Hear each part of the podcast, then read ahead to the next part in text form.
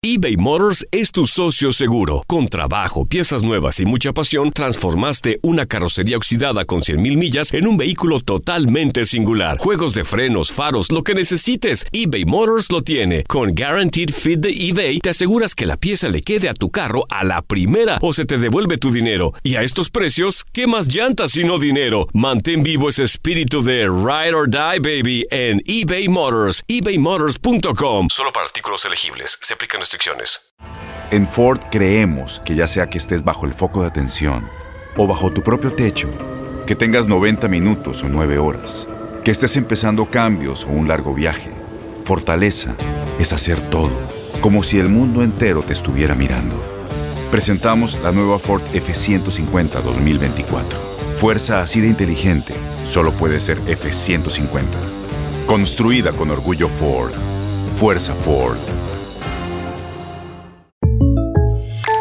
When something happens to your car, you might say,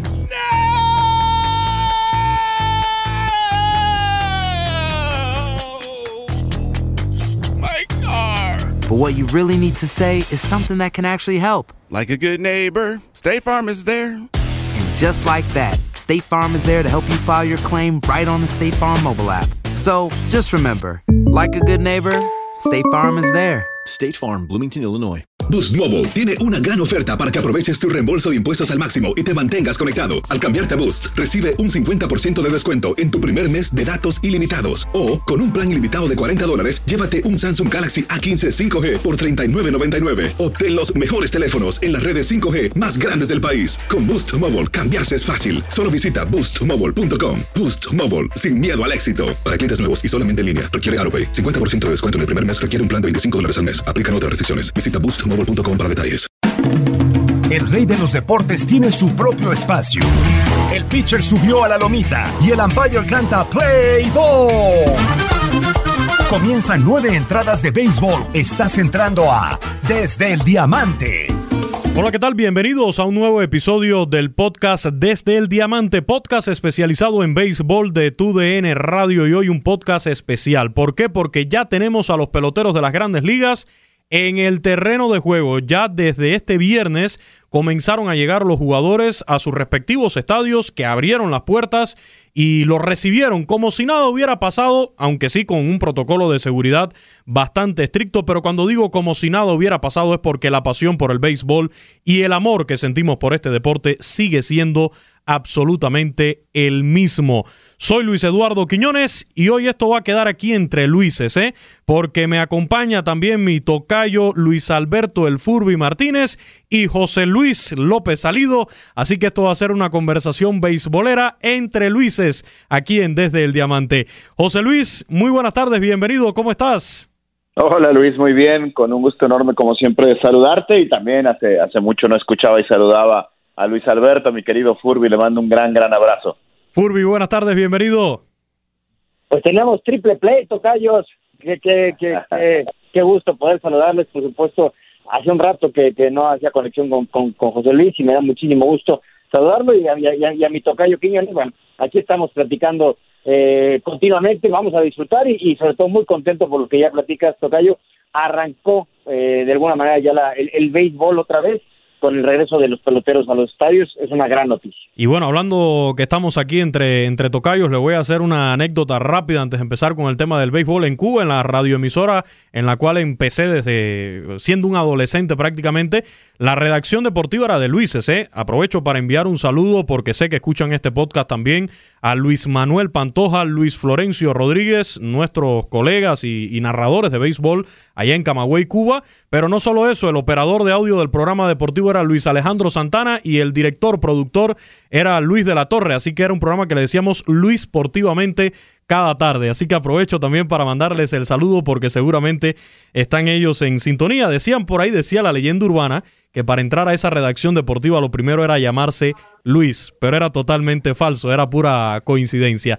Pero bueno, ya tenemos a los peloteros de grandes ligas en sus estadios, reportaron en el día de hoy varios videos en redes sociales. MLB Network ha estado transmitiendo desde temprano en vivo a través de sus plataformas una programación especial con enlaces a los estadios y ya se respira béisbol ahora sí absolutamente a poco menos de un mes de que se dé la voz de Play Ball. El próximo 23-24 de julio ya se dice que el 23 tendríamos el duelo entre el campeón de la Serie Mundial Nacionales de Washington y los Yankees de Nueva York, José Luis.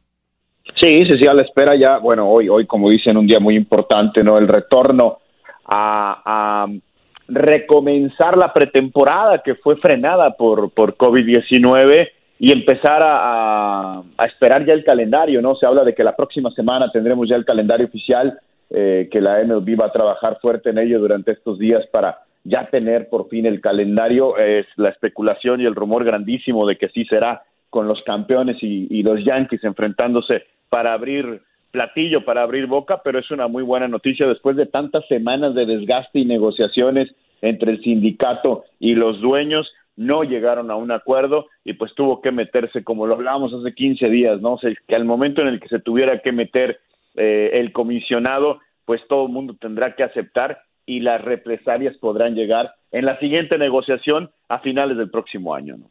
¿Y cómo creen ustedes que lleguen los peloteros? Independientemente de que hoy en las redes sociales los vemos muy activos en casa entrenando Furby, pero, pero ¿cómo crees que lleguen? ¿Cuál posición crees que sea la más afectada, hablando ya de jugadores de, posición o, pitchers, porque los lanzadores hasta cierto punto en casa se les hace más fácil el entrenamiento. Yo veía mucho en, entrenamientos de, de Harold Chapman, por ejemplo, el, el cerrador cubano de los Yankees de Nueva York, haciendo mucho gimnasio ahí en casa, pero, pero también haciendo algo de, bullpen eh, eh, en, el patio de su casa, en un jardín. Eh, salía Harold Chapman constantemente a, a hacer bullpen y hoy sabemos que los entrenamientos son también planificados, o sea, le ponen eh, juegos eh, o, más bien situaciones de juego y prácticamente que un pitcher en casa puede estar lanzando un juego de pelota con cierta cantidad de, lanzamientos y con situaciones que se van manejando, Furby. Hay, muchas cosas que, tendremos que analizar de, cara a lo, que viene. Primero, eh, en, cuanto a cómo se prepararon los pitchers, pues depende. Si eres alguien que ya tiene una carrera en grandes ligas de por lo menos uh, tres años cobrando bien, pues seguramente tienes una casa con el espacio que te permite hacer o tirar un bullpen, sobre todo en, las épocas donde ni siquiera podía salir a jardines, eh, a parques o gimnasios. Entonces, eh, los, los pitchers jóvenes o los que estaban eh, tratando de hacer el roster o que tienen poca experiencia, yo, yo leí que, incluso algunos buscaban justamente a los pitchers de, de mayor experiencia que tenían casas eh, y que armaron en sus jardines eh, justamente eso, bullpen para, para poder eh, entrenar, entonces había que improvisar y, y, creo que mucho depende de eso, ¿no? Si, si eres alguien establecido con una, con una casa que te permita tener, incluso hay peloteros que tienen gimnasios mejores que los gimnasios comerciales en sus casos, ¿no? Pero son peloteros que ya evidentemente cobraron bien. Entonces creo que ahí sí depende, cada, cada circunstancia es distinta. Y, y la otra, eh, yo, yo sí creo totalmente que los pitchers van a ser los más afectados porque el, el, ritmo de bateo creo que lo puedes tomar rápido, pero la, cuestión del picheo y con la presión que, que sabemos, el mes de abril siempre es el más difícil para los pitchers porque es cuando, cuando toman apenas ritmo y, generalmente los números no suelen ser tan buenos para, para los abridores. Pero además aquí al, al, tienes que sumar que es una mini temporada, entonces las derrotas sí van a pesar mucho en tus aspiraciones de meterte a, playoffs. Entonces yo, yo creo que habrá demasiada presión para pitchers y evidentemente para managers en cómo van a manejar sus rotaciones sabiendo que el margen de error es mínimo. José, y, me decías el otro día que eres yankee, eres yankee de corazón y que además seguías bastante a los Marlins. Te voy a mencionar un nombre eh, que tiene que ver con los dos equipos. Un ex Marlins, ahora Yankee de Nueva York, Giancarlo Stanton. ¿Por qué? Porque el otro día en redes sociales eh, veía por ahí estos memes, ¿no? De, cuántos ponches se va a tomar este año Giancarlo Stanton en 60 juegos, porque muchos creen eh, que los brazos de los pitchers van a llegar frescos a esta temporada de 60 desafíos. Ya me dice el Furby que él piensa que los más perjudicados son los pitchers. Yo creo que los pitchers sí llegarían con su brazo fresco Eh, a un equipo como los Yankees, por ejemplo, lo ha favorecido muchísimo esta situación, entre comillas, porque van a al menos llegar con su equipo en forma después de tantas lesiones. Pero por ahí veía ese meme, ¿no? Del ex Marlins, Giancarlo Stanton, ahora Yankee de Nueva York, de cuántos ponches se va a, tomar cuando enfrente a un picheo totalmente fresco. Sí, yo también, yo escuchaba a Furby, pero coincido completamente contigo. Yo creo que estos 100 días que han tenido de descanso los brazos de los lanzadores los van a hacer llegar bastante fuertes. Es cierto que también hay que, eh, hay que obtener ritmo, hay que encontrarle eh, ritmo y, forma a la pelota, pero creo que los brazos van a estar fuertes, van a estar recuperados. Eh, me parece que puede ser un, una mini temporada complicada para los bateadores. Pero a la vez pudiera ser un arma de doble filo también, Furby, porque pudieran aparecer lesiones. Aquel que no hizo el trabajo físico en casa, que no hizo la tarea durante toda esta cuarentena en casa, pues pudiera llegar ahora al estadio y, comenzar algunas lesiones, quizás se resienta alguna molestia que ya traía de, la temporada anterior o algo así. Aquí creo que el problema puede ser eh, una conjunción.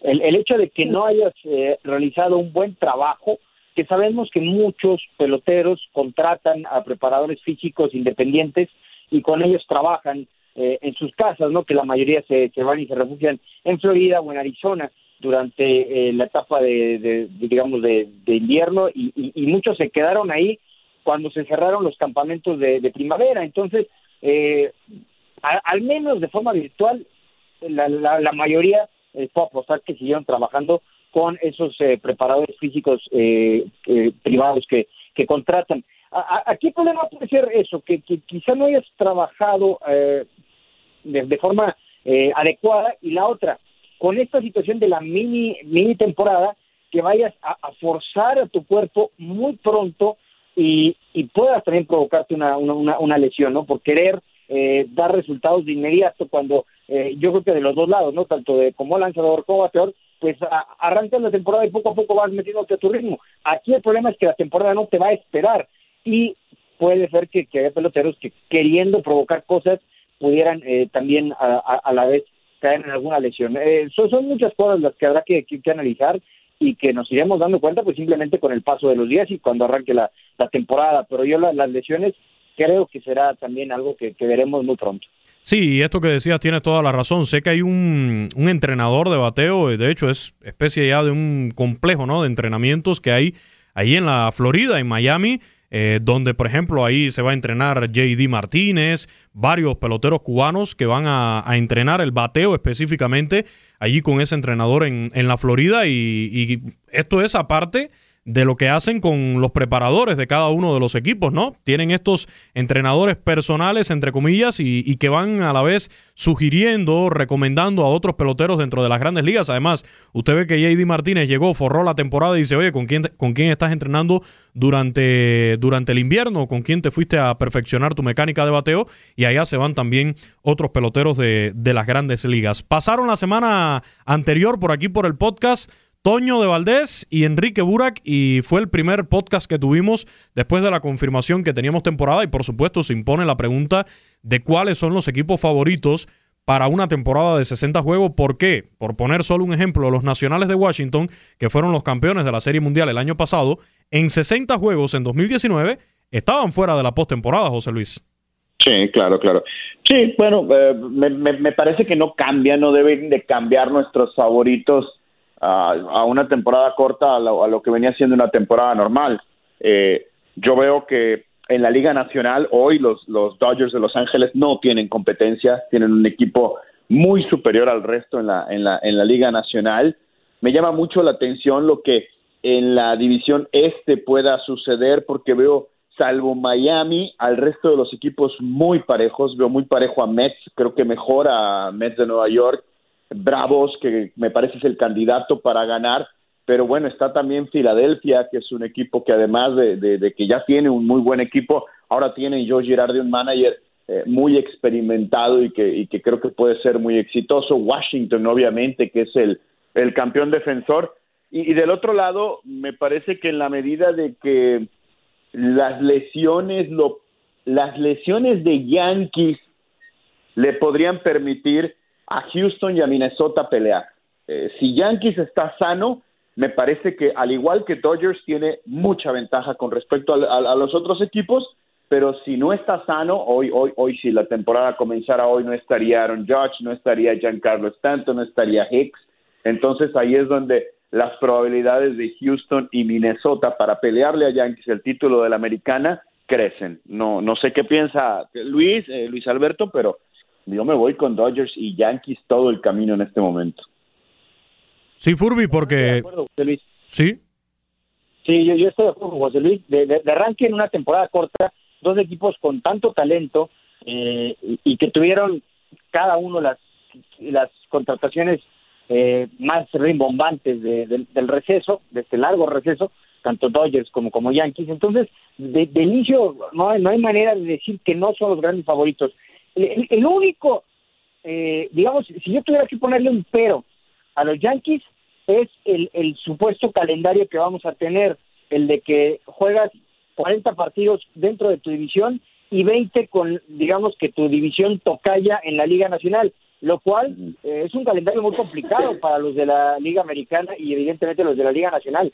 Enfrentarte Yankees con Nacionales, Yankees con, con Bravos y, viceversa, ¿no? Sabemos que, Boston es un equipo que este año quizá no, no, aspira tanto, es un, eh, meterte al Fenway es complicado, Tampa también es un equipo complicado, en fin, eh, esos cruces pueden beneficiar a equipos de otras divisiones si por ahí logran eh, quitarse partidos entre ellos, ¿no? Sobre todo yo, yo veo esos duelos liga, eh, este de la Liga Nacional contra este de la Liga Americana, veo durísimos esos partidos. Entonces ese podría ser el, el punto que ayudara a, otros equipos de otras divisiones a, emparejarlos en números si ellos eh, evidentemente se quitan eh, digamos victorias en, pero, esos, cruces tan interesantes eso es el único pero que yo le pondría a Yankees Sí, pero fíjate, estoy completamente de acuerdo contigo. Vaya, lo mencioné. Para mí la división este de la Liga Nacional es la más atractiva de todas. Me pero desde el año pasado, ¿eh, José Luis? desde hace un par de, temporadas atrás. completamente, completamente. está Y además,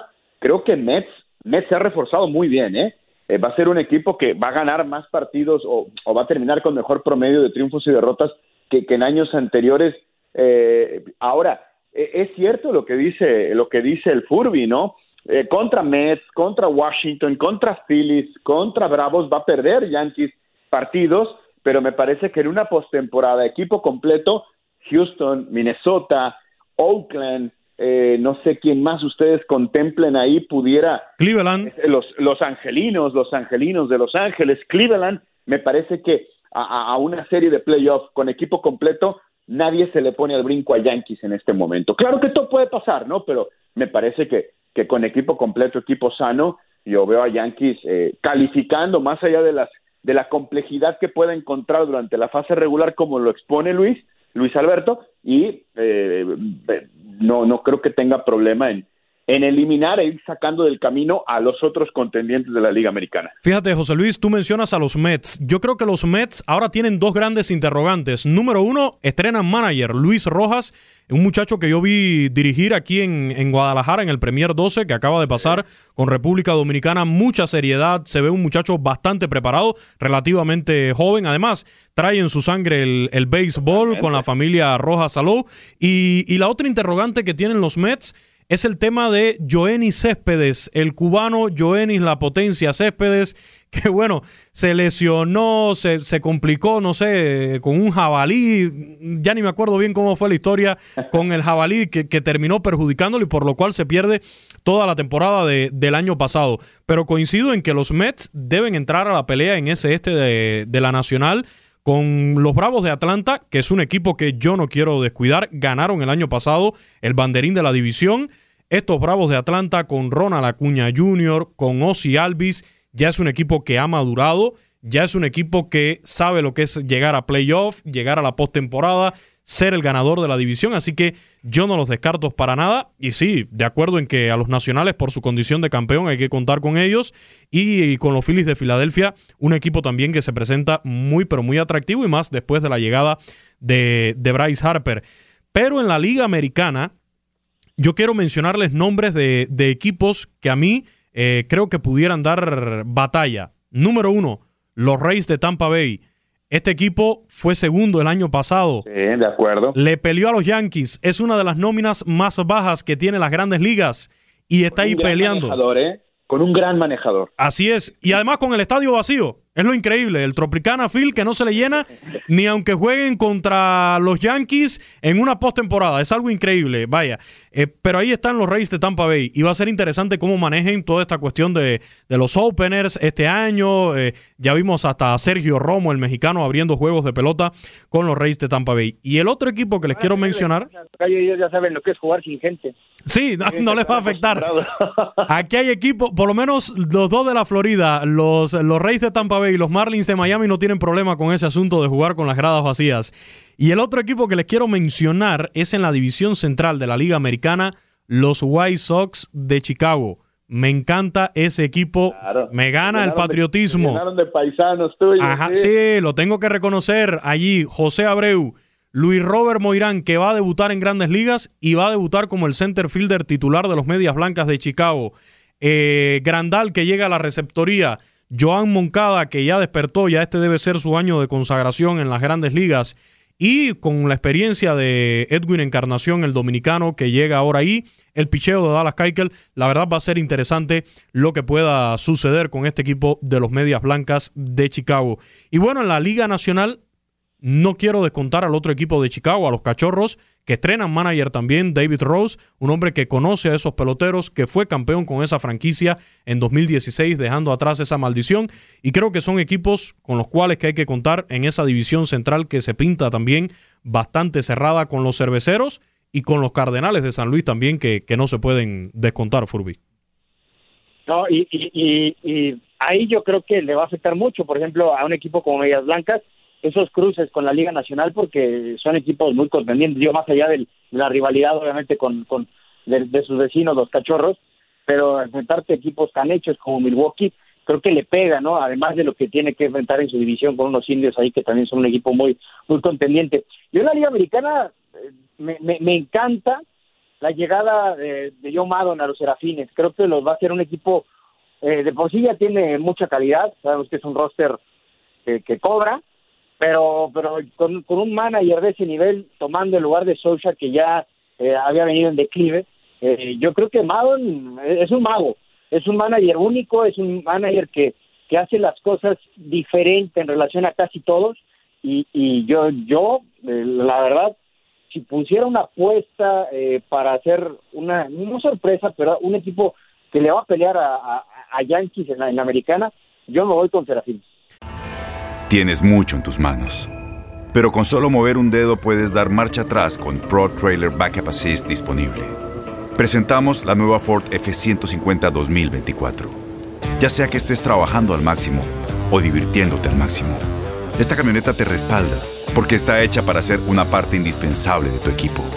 Fuerza así de inteligente solo puede ser F150. Construida con orgullo Ford. Fuerza Ford. Y José Luis, mencionabas a los Dodgers, ¿eh? pero los Dodgers, cuidado en esa división oeste de, de la Nacional, que recuerdo hace un par de temporadas atrás era una división bastante competitiva. El año pasado me decepcionaron muchísimo los Rockies de Colorado. Yo los estuve dando hasta incluso como favoritos después del contrato que había firmado, eh, renovado Nolan Arenado, veía esos Rockies de Colorado muy bien, sin embargo, se quedaron hasta por detrás de mis gigantes de San Francisco.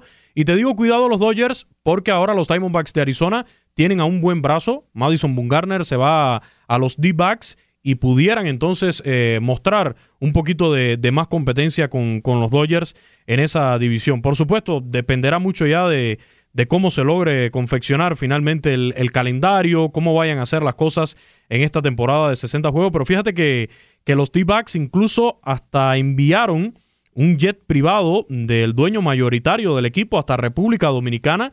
Eh, veíamos las imágenes en redes sociales a buscar a Starling Marte y también a, a Ketel Marte. Los trajeron en un jet privado eh, cómodamente para que se reincorporaran ya a los entrenamientos hoy. Sí, sí, sí. Eh, y San Diego, ¿eh? El equipo de Padres de San Diego también. va a ser un equipo competitivo.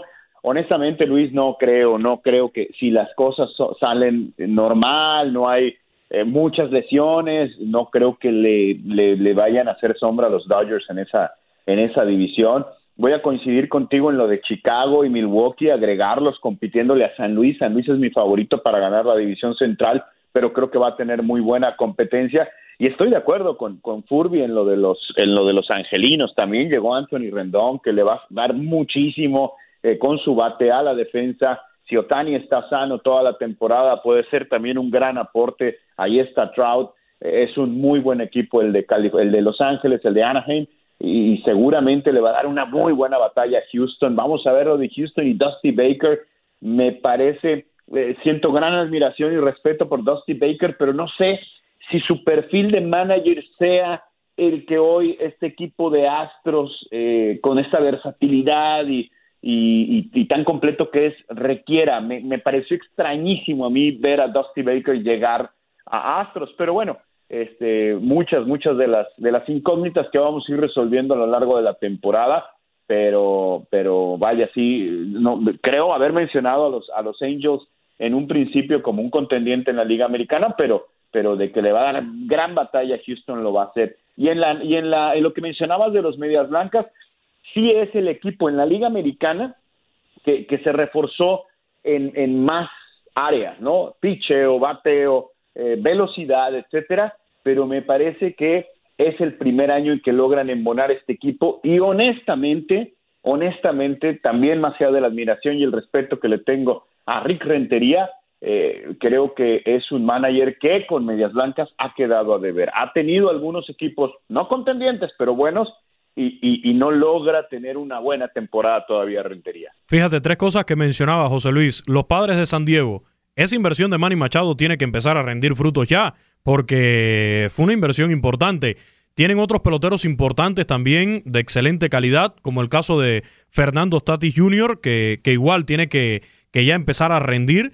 Así que no podemos descontar a estos padres de San Diego. Mencionabas a Anthony Rendón, que lo hacía referencia el Furby. Anthony Rendón el año pasado con los nacionales fue vital. Y yo tenía amigos que siguen la pelota todos los días y que no conocían a Anthony Rendón. Me decía, oye, ¿y este tipo de dónde salió?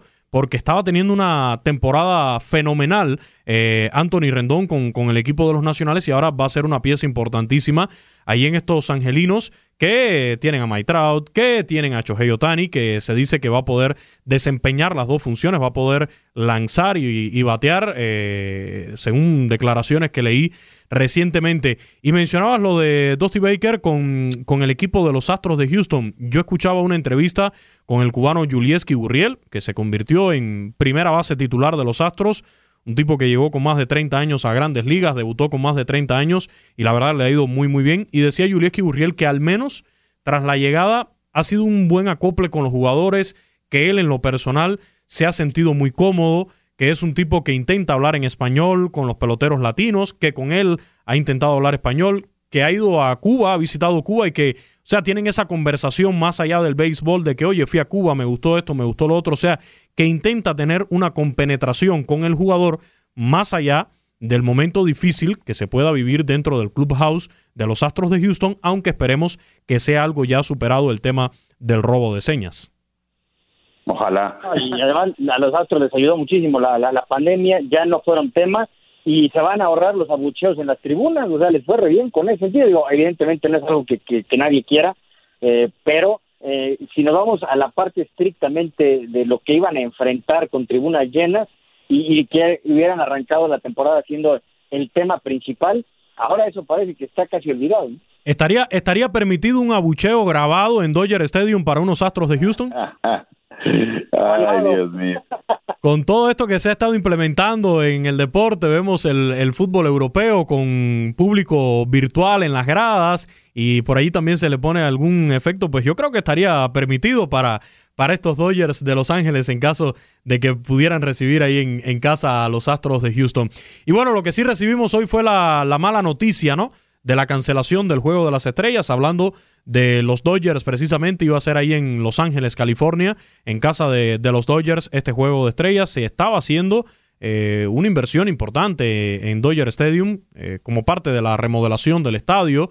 Es un estadio icónico dentro de las grandes ligas. que no se frene la remodelación de Dodger Stadium porque le urge, eh, o sea, que, que, que se mantengan, se les ha programado y se les ha otorgado el juego de estrellas del 2022 pero esta, esta renovación que estaban, eh, en la que estaban ya trabajando, que no se frenen, es un estadio desafortunadamente sí muy beisbolero, eh, con, mucho color, pero que, se está quedando, se está quedando en el pasado, necesita una, una remodelación. El comisionado Ron Manfred ya, como decía José Luis, le dio el juego del 2022 porque el año que viene Furby va a ser en, en Atlanta, en el estadio de los Bravos. Sí, digo, tenían esa, esa, esa posibilidad. Eh, no podía ser el, año inmediato porque, ya estaba otorgado para, para Atlanta, que, que es parte de los premios de cuando eh, tienes un parque nuevo, que es el, caso de los Bravos, que sabemos tienen un par de años con, con su nueva casa, pero eh, me parece una, una gran edición de Grandes Ligas de 2022 para, para Dodgers y coincido, creo que yo, yo comparo cuando voy a Dodger Stadium como cuando vas a un hotel boutique de estos que, que tratan de reflejarte otro momento, ¿no? Que, que son como que estuvieras en los 50 o en los 60 y, y que todo está muy bonito, pero que sí le faltan cuestiones de comodidad que tienen otros parques. Digo, y también seguramente me dirán lo mismo del Wrigley o del Fenway, pero, al menos en el, en el, en el Dodger Stadium lo que te sobra es espacio entonces, ahí sí no tienes pretexto para no eh, hacer prácticamente lo que quieras. Tienes muchísimos lugares para donde crecer, para donde mejorar. Eh, por ejemplo, de las cosas más incómodas que tiene para quienes vamos a trabajar a Dodger Stadium, el Clubhouse visitante es una pesadilla.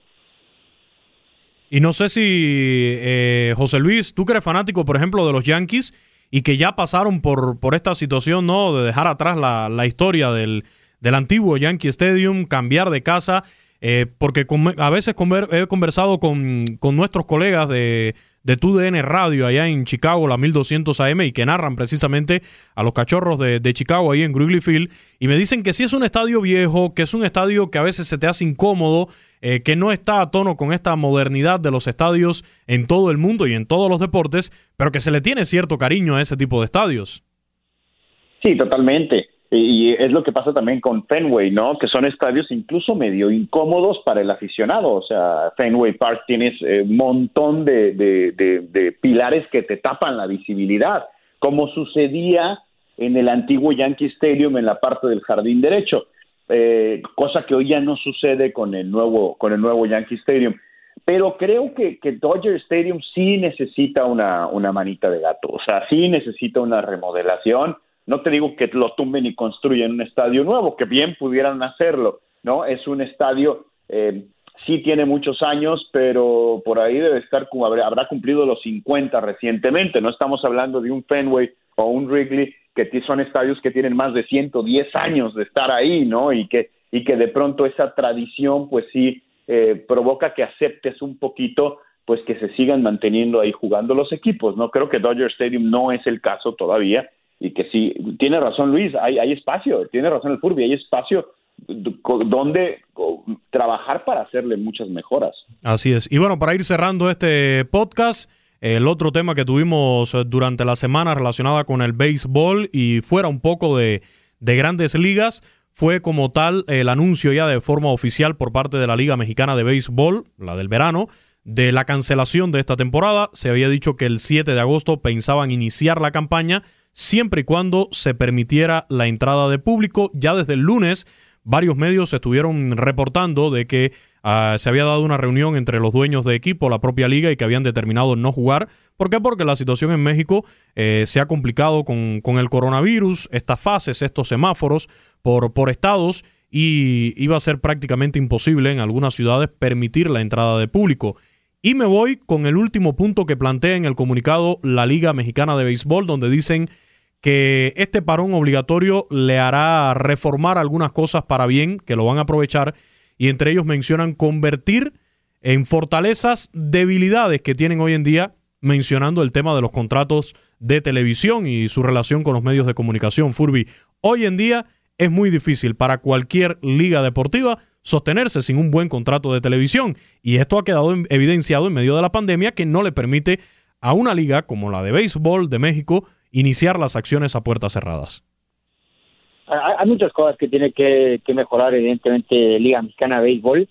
Y entiendo perfectamente la, la, decisión. Se te estaba agotando el tiempo, te ibas a empalmar con la, con la Liga del Pacífico y, y lo dijeron los dueños. Para muchos equipos, no para todos, pero para la gran mayoría, lo, la taquilla y el consumo dentro del estadio por parte de los aficionados es eh, casi el 80% de sus ingresos, a diferencia de lo que pasa en, eh, evidentemente si pasa en México lo comparas con el fútbol, el fútbol realmente poco gana de, la taquilla y, y, del consumo, es parte de sus ingresos, pero no, no el principal.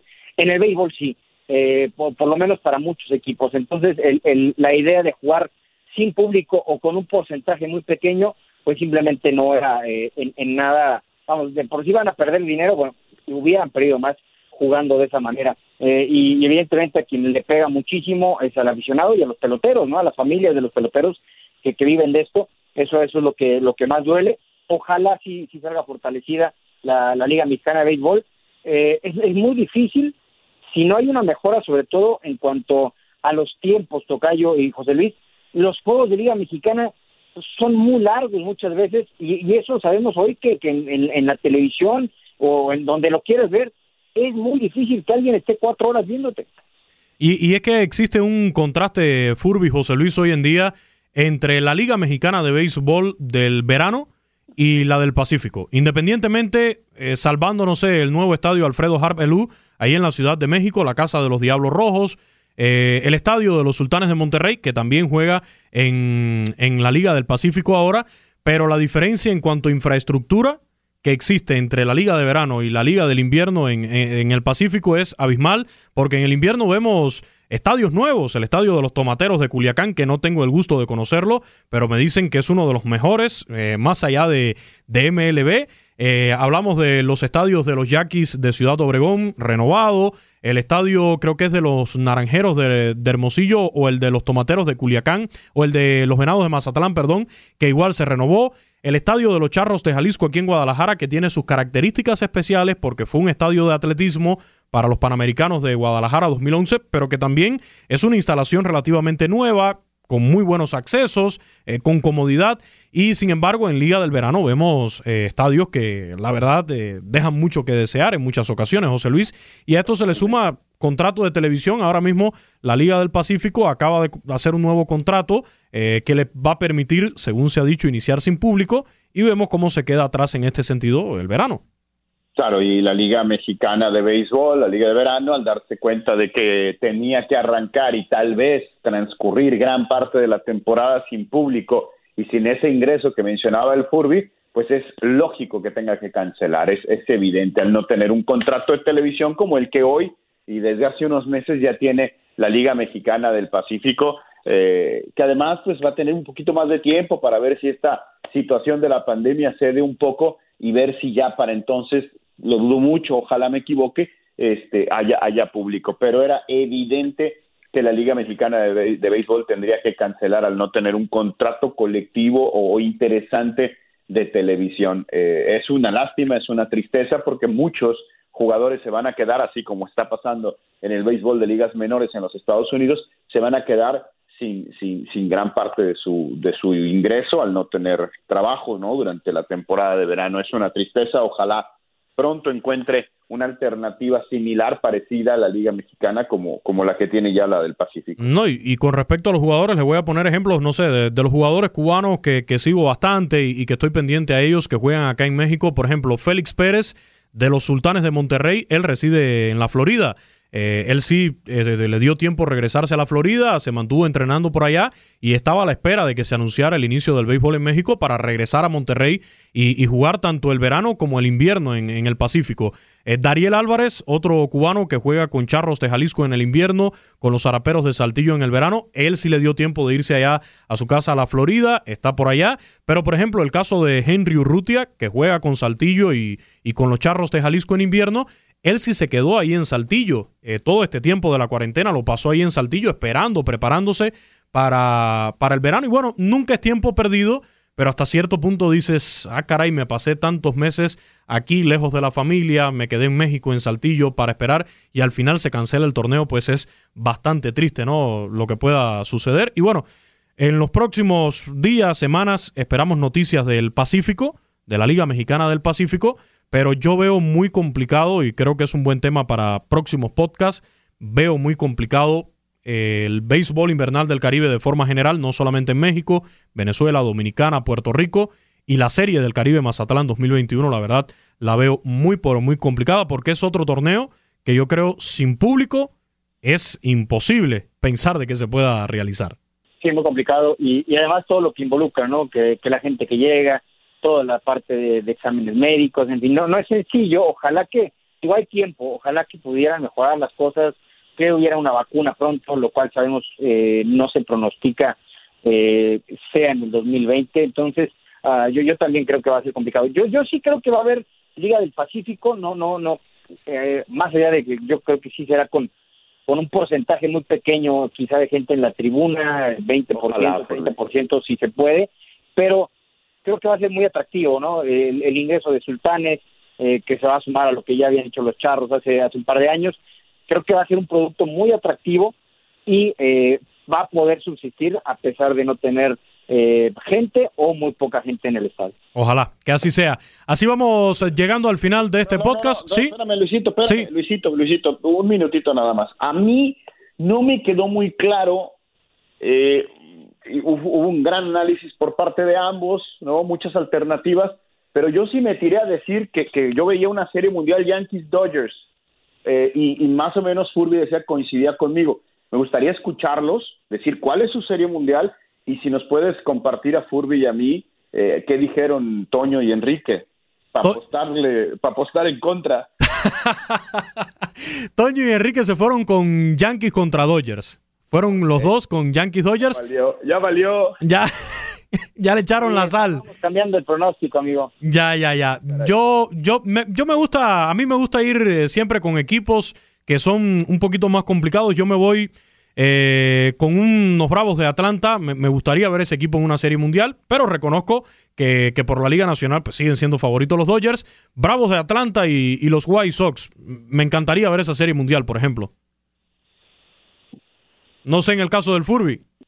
Yo, yo, creo que esa serie mundial que acabas de mencionar eh, está para dentro de tres años. No, no, Puede ser. pero creo que no en el, no en el futuro inmediato. No, yo, yo lo decía, eh, yo también creo que por el formato de la temporada y por eh, los rosters, es, muy difícil apostar en contra de Yankees y de Dodgers. No creo que de los dos lados, eh, por el formato, tienen que ser favoritos, sí o sí. No, no hay otro. Bueno, veremos a ver qué, qué es lo que pasa. 23, 23, 24 de febrero, de julio, perdón, 23, 24 de julio, voz de Playball en las grandes ligas. Ya ahora sí se acabó la espera. Hoy, por cierto, en redes sociales eh, pusieron un video muy bueno, las cuentas de MLB y también su versión en español de, las mayores, eh, un poco haciendo referencia ¿no? a esto de que había terminado la espera y al regreso de los peloteros a, sus respectivos entrenamientos, que yo disfruté muchísimo ese video. Muchísimas gracias, José Luis. Al contrario, Luisito, un, un abrazo muy grande también para el Furby. Bueno, nos escuchamos en la próxima. Un abrazo, Furby, Tocayo. Qué gusto compartir con ustedes este rato y platicar del Rey de los Deportes. Nos vemos pronto y nos escuchamos también pronto, Esther. Gracias a todos los que nos acompañaron en este podcast desde el Diamante, una producción de TUDN Radio. Como siempre, la invitación para que lo escuche, lo descargue. Ya está disponible en Spotify, en Apple Podcast. Si no ha escuchado los episodios anteriores, pues también están ahí a, a su disposición. Gracias y los esperamos la próxima semana. Ha caído el Out 27. Ahora estás informado sobre el acontecer del mundo desde el Diamante. Aloha mamá. Sorry por responder hasta ahora. Estuve toda la tarde con mi unidad arreglando un helicóptero Black Hawk. Hawái es increíble. Luego te cuento más. Te quiero. Be All You Can Be, visitando goarmy.com diagonal español. Boost Mobile tiene una gran oferta para que aproveches tu reembolso de impuestos al máximo y te mantengas conectado. Al cambiarte a Boost, recibe un 50% de descuento en tu primer mes de datos ilimitados. O, con un plan ilimitado de 40 dólares, llévate un Samsung Galaxy A15 5G por $39.99. Obtén los mejores teléfonos en las redes 5G más grandes del país. Con Boost Mobile, cambiarse es fácil. Solo visita boostmobile.com. Boost Mobile, sin miedo al éxito. Para clientes nuevos y solamente en línea, requiere AroPay. 50% de descuento en el primer mes requiere un plan de 25 dólares al mes. Aplican otras restricciones. Visita Boost mobile.com para detalles. ¿Sabías que la línea 988 de prevención de suicidio y crisis ahora ofrece opciones de mensaje de texto y chat en español? Si tú o alguien que conoces está pasando por una situación difícil o por una crisis de salud mental, la línea 988 te conecta con ayuda especializada 24 horas al día, 7 días a la semana. Ahora puedes llamar o textear al 988 o visitar la página línea988.org para hablar con un consejero especializado en tu idioma. Hay esperanza. La línea 988 funciona. Este abril te invitamos a nuestra feria virtual Univisión Contigo rumbo a la universidad. Conéctate virtualmente con representantes de colegios y universidades en la costa este, desde Nueva York a Florida. Aprende sobre ayuda financiera, becas y otros recursos para continuar tu educación. Regístrate para asistir y para la oportunidad de ganar una tableta. Te esperamos en Univisión Contigo rumbo a la universidad del 3 al 9 de abril. Regístrate ya en univision.com diagonal universidad.